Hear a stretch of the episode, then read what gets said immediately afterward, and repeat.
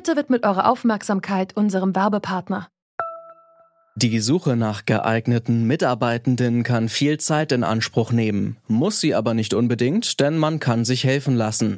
Zum Beispiel mit den Premium-Stellenanzeigen von Indeed, denn damit wird eure Stellenanzeige in der Suche sichtbarer und Bewerberinnen und Bewerber werden schneller auf euch aufmerksam. Indeed schenkt euch jetzt 75 Euro Startguthaben für eure Premium-Stellenanzeigen.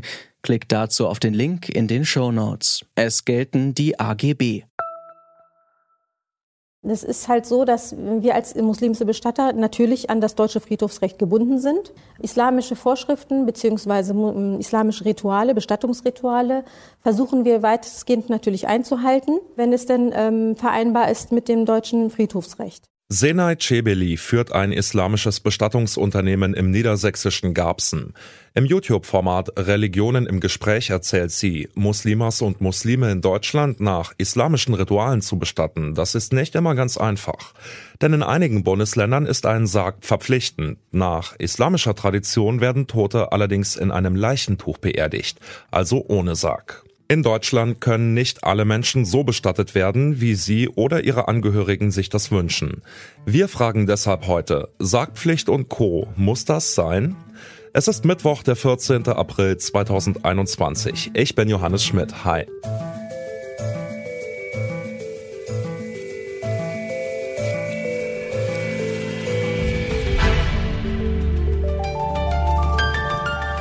Zurück zum Thema.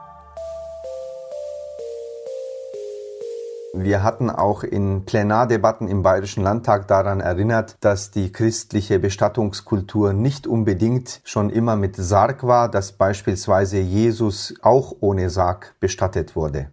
Das ist Arif Tajdelen.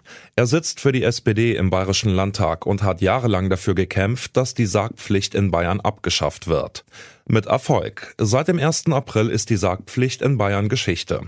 Eine gute Nachricht für die halbe Million Muslimas und Muslime, die in Bayern leben.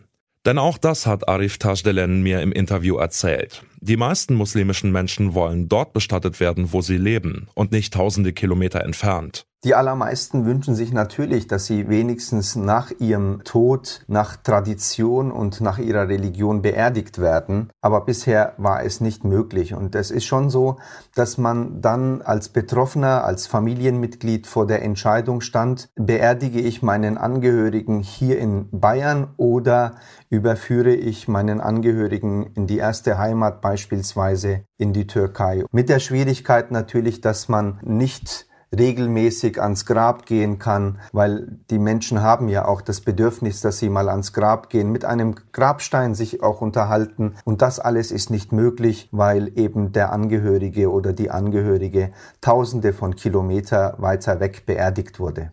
Jetzt ist die Sargpflicht in Bayern ja, wir haben es eben gehört, seit 1. April Geschichte. Heißt das denn, dass traditionellen islamischen Bestattungen jetzt nichts Wichtiges mehr im Wege steht? Oder was würden Sie sagen, was muss da noch geregelt werden, verändert werden, damit traditionelle islamische Bestattungen möglich sind?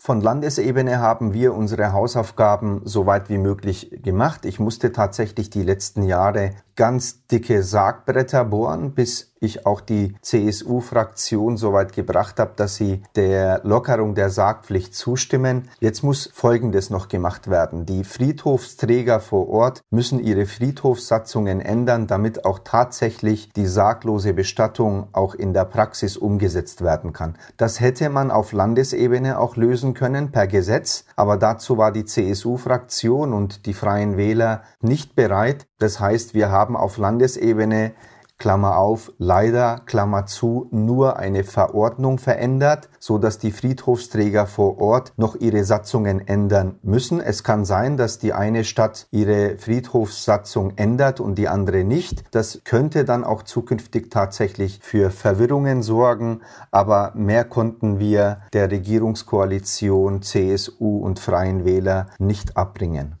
Was würden Sie denn sagen, was als nächstes in Sachen Bestattungskultur am wichtigsten ist? Was als allererstes noch verändert werden müsste jetzt nach der Sargpflicht? Ich glaube, dass wir an allen Friedhöfen auch muslimische Gräber brauchen. Das ist nicht überall der Fall. Das heißt, wir haben beispielsweise in Nürnberg einen Teil unseres Friedhofes für muslimische Bestattungen vorgesehen, aber unsere Nachbarstädte haben teilweise diese Möglichkeit nicht. Das heißt, wir bräuchten tatsächlich an jedem Friedhof auch ein muslimisches Grabfeld oder der Wunsch von muslimischen Verbänden ist sogar, dass die muslimischen Verbände auch eigene Friedhöfe betreiben dürfen. Das wäre dann der nächste Schritt, damit auch tatsächlich Muslime, die versterben, auch auf jedem Friedhof ihren Platz haben. Muslimische Menschen haben mit der Sargpflicht zu kämpfen, andere wollen gerne im Garten beerdigt werden und scheitern am sogenannten Friedhofszwang. In Deutschland gelten auch für Tote noch viele Regeln. Erik Wrede ist Bestatter und hat ein alternatives Bestattungsinstitut mitgegründet, das Lebensnah in Berlin. Also das Verständnis, warum Upas Urne nicht in den Garten des Hauses kann, ist, äh, glaube ich, eine der häufigsten Fragen. Und ansonsten ist bei uns halt eher das Programm, dass Menschen den Prozess des Bestattens intensiv mit begleiten wollen. Das heißt, sie wollen den Körper auf die Bestattung mit vorbereiten, die wollen gerne wissen, was hinter den Kulissen passiert, weil ne, nachdem sie sich vielleicht in der Pflegesituation sehr lange um den Menschen gekümmert haben, wollen sie das in dem Moment nicht aus der Hand geben. Das ist quasi so ein bisschen der Ansatz, den wir verfolgen. Woher kommen denn die Regeln? Warum hat es sich denn etabliert, dass zum Beispiel auf dem Friedhof beerdigt wird oder dass es eben die Sargpflicht gibt? Woran hängt denn das?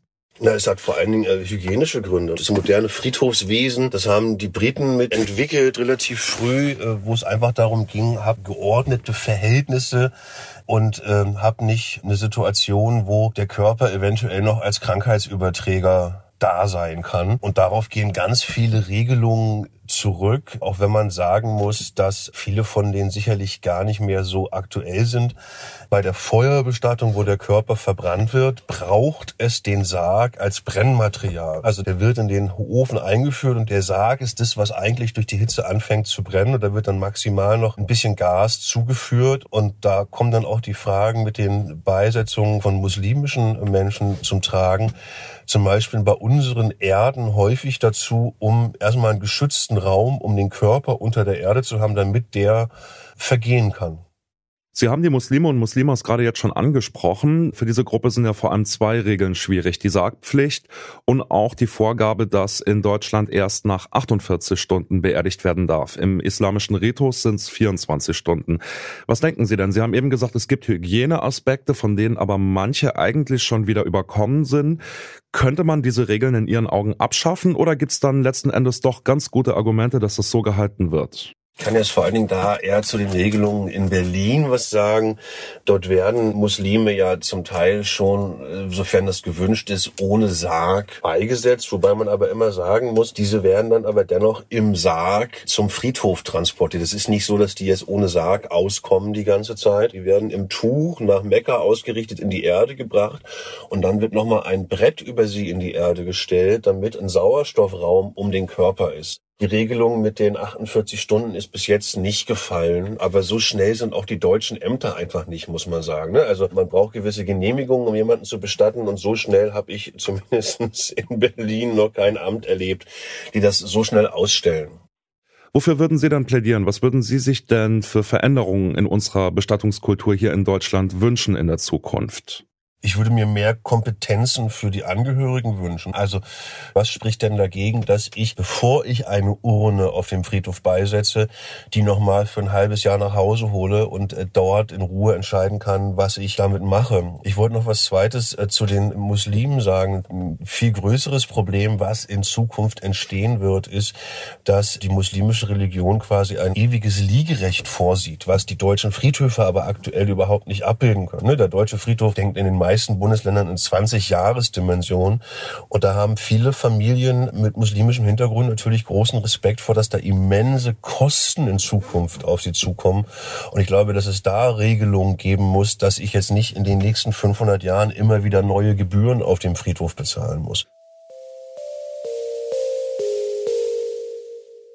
Dass immer mehr Bundesländer die Sargpflicht lockern oder ganz aufheben zeigt. Wirklich nötig ist sie nicht.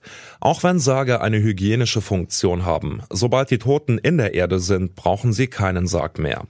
Manche Menschen wünschen sich, dass Urnen nicht sofort auf den Friedhof müssen, und da spricht auch nichts gegen neue Regeln.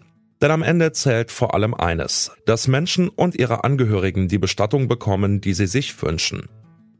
Das war's von uns für heute. An dieser Folge mitgearbeitet haben Eva Manegold, Sarah Marie Plekat, Henriette Schröers und Andreas Popella. Chefin vom Dienst war Charlotte Thielmann und am Mikro verabschiedet sich Johannes Schmidt. Ciao und bis zum nächsten Mal. Zurück zum Thema vom Podcast Radio Detektor FM.